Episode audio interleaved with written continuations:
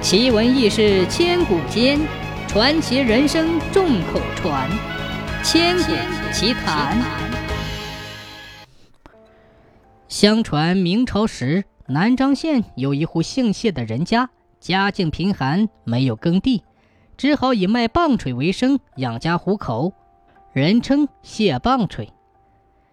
这一年清明节，谢棒槌装了一小车棒槌，去襄阳府贩卖。因路太远，累得满头大汗。路过观音阁的时候，上陡坡，怎样用力也推不上去。正在谢棒槌着急的时候，恰好在朝廷当官的徐尚书回乡扫墓，路过这里。徐尚书是个清官，回到家乡，为了不扰民，没有和任何人打招呼，一不骑马，二不坐轿，三不带随从，穿着麻布粗衣。打扮如同乡下人一样，谢棒槌有眼不识泰山，真以为他就是个乡下老头，大声喊道：“老哥，麻烦你搭把手吧，帮我把这车推上坡。”徐尚书是个厚道的人，想到大家都是乡里乡亲，一口答应下来，连忙过去帮忙拉车，不但翻过了观音阁，还顺路拉到了城门口。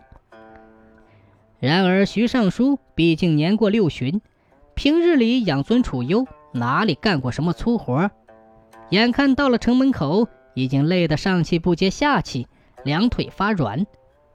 谢棒槌连声感谢，拉着这位老哥哥坐在路边休息，一边喝水一边闲聊。没想到越谈越投机，两人相见恨晚。徐尚书心想，自己年事已高。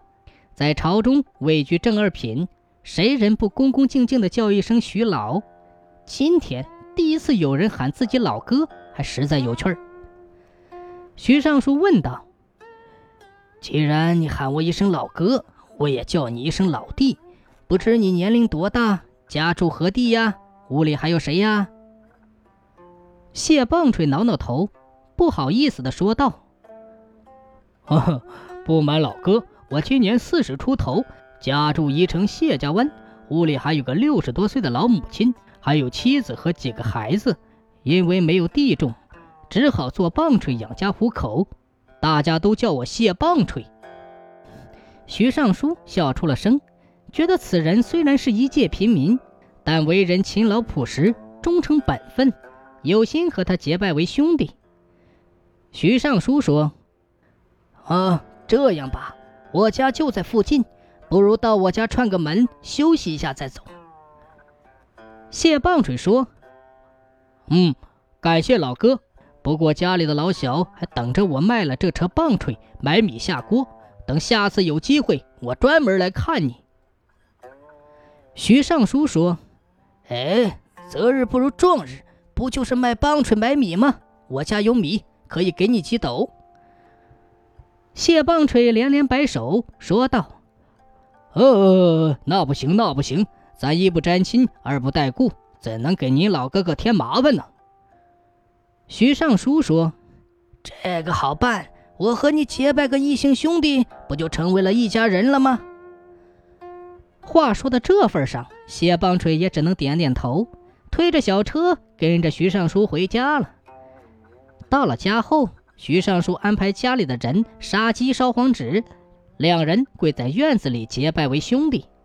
徐尚书花钱买下所有的棒槌，而后在小车上装满米面和粮油以及布匹。